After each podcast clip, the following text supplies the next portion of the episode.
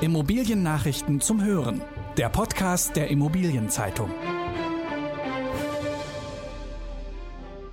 Hanse Center liegt vorne im Shopping Center Performance Report. Berlin kauft Wohnungen von Vonovia und Deutsche Wohnen. Rekordumsatz am Wohnimmobilienmarkt. Hanse Center liegt vorne im Shopping Center Performance Report. Der Shopping Center Performance Report wird immer mehr zum Fachmarktzentren Performance Report. 2011 standen bei der ersten Auflage der jährlichen Mieterbefragung durch das Wiesbadener Marktforschungsunternehmen Ecostra noch viele Einkaufszentren mit einem Modeschwerpunkt an der Spitze. In diesem Jahr werden die vorderen Ränge hingegen von Einkaufsorten mit einem großen Lebensmittelangebot dominiert. Auf den ersten Platz hat sich 2021 erstmals das Hanse Center in Bentwitsch geschoben. Das 1995 vor den Toren Rostocks eröffnete Center gruppiert um einen großen Kauflandmarkt, unter anderem einen Baumarkt, Textil- und Schuhgeschäfte, einen Drogeriemarkt, Einrichtungsläden sowie Gastronomie. Es ist das vierte Mal in Folge, dass ein Fachmarktzentrum auf Platz 1 des Reports steht. Auf Platz 2 und 3 rangieren gleich auf der Vorjahressieger City Park in Kiel sowie der City Park in Lübeck. Auf dem letzten Platz findet sich nach 2019 und 2020 erneut das MEP in Meppen. Mehr zu den Ergebnissen des Reports lesen Sie in der Titelgeschichte der morgen erscheinenden Immobilienzeitung. Berlin kauft 14.750 Wohnungen von Vonovia und Deutsche Wohnen. Das Land Berlin will 14.750 Wohnungen und 450 Gewerbeeinheiten von den Unternehmen Vonovia und Deutsche Wohnen erwerben. Der Löwenanteil kommt vom örtlichen Großvermieter Deutsche Wohnen.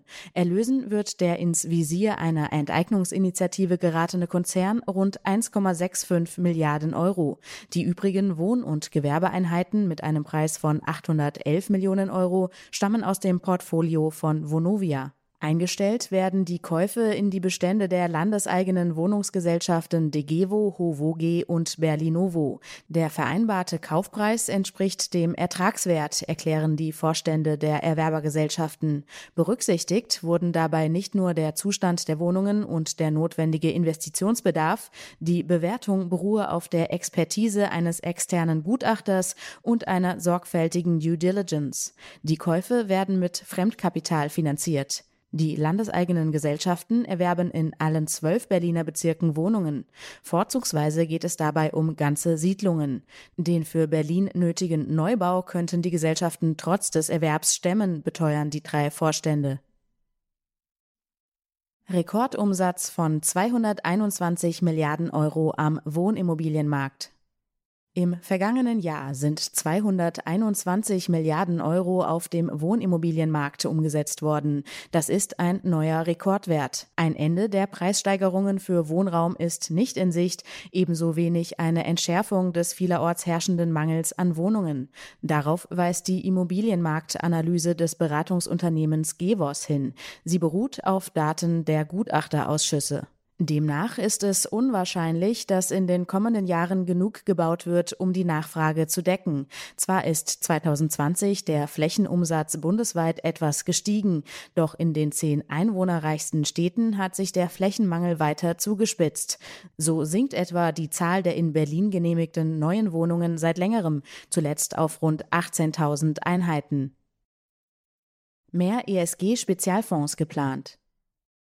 Die Nachfrage institutioneller Investoren nach ESG-Wohnungsfonds ist gewachsen. Dem tragen Anbieter auch Rechnung. Laut einer Umfrage von Scope Analysis entsprechen 10 von 25 offenen Spezialimmobilienfonds Artikel 8 der Offenlegungsverordnung. Sie bewerben also ökologische oder soziale Merkmale. 15 Fonds der niedrigsten Kategorie Artikel 6 leisten der Verordnung zufolge kaum einen Beitrag zu Nachhaltigkeit. Geht es nach den Plänen der befragten 13 Asset Manager, ändert sich die Verteilung bis Anfang kommenden Jahres.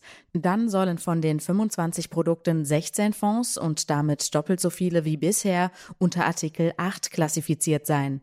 Als Artikel 9 Produkt, also mit positiven Auswirkungen auf Umwelt und Gesellschaft, ist bislang kein Fonds geführt. Stadt Bremerhaven kauft Karstadt Immobilie. Für 15 Millionen Euro kauft die Stadt Bremerhaven das ehemalige Karstadt-Gebäude von Apollo Global Management. Das seit knapp einem Jahr geschlossene Kaufhaus soll im kommenden Jahr abgerissen werden. Als Investor für einen Nachfolgebau ist das Medienunternehmen Ditzen Blanke im Gespräch, das unter anderem die Nordsee-Zeitung herausgibt.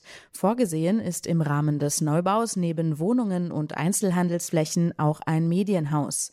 Der Entwurf kommt von Andreas Heller Architects and Designers. Die Stadt hatte bereits im vergangenen Jahr versucht, die Immobilie zu erwerben, war aber im Verkaufsverfahren des damaligen Eigentümers, der RFR Holding, dem US-Investor Apollo Global Management unterlegen. Mieten steigen in Metropolen moderater als in Mittelstädten. Die Wohnungsmieten in Deutschland steigen weiter an, in den Metropolen aber langsamer als in kleineren und mittleren Städten. Das ergibt der Wohnpreisspiegel des Maklerverbands IVD. Mieter zahlten zum Stichmonat September 2021 demnach im Bestand durchschnittlich 2,7 Prozent mehr und im Neubau 3,2 Prozent mehr als ein Jahr zuvor. In den Top 6 Städten ohne Berlin steigen die Mieten für eine Wohnung im Bestand um 2,1 Prozent und im Neubau um 3,2 Prozent. In Klein- und Mittelstädten liegen die Werte um rund zwei Prozentpunkte höher. Der IVD sieht die Zahlen als Beleg, dass der forcierte Wohnungsneubau Wirkung zeigt und warnt vor Mietenregulierungen durch die künftige Bundesregierung.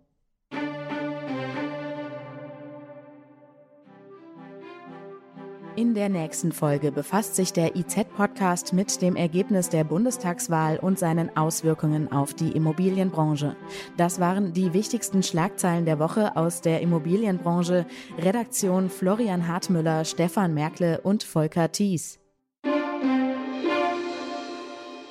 Alle News gibt es zum Nachlesen in der aktuellen Ausgabe der Immobilienzeitung. Jetzt 10 Euro sparen mit dem Schnupperabo. Mehr Infos unter iz.de slash Schnupperabo.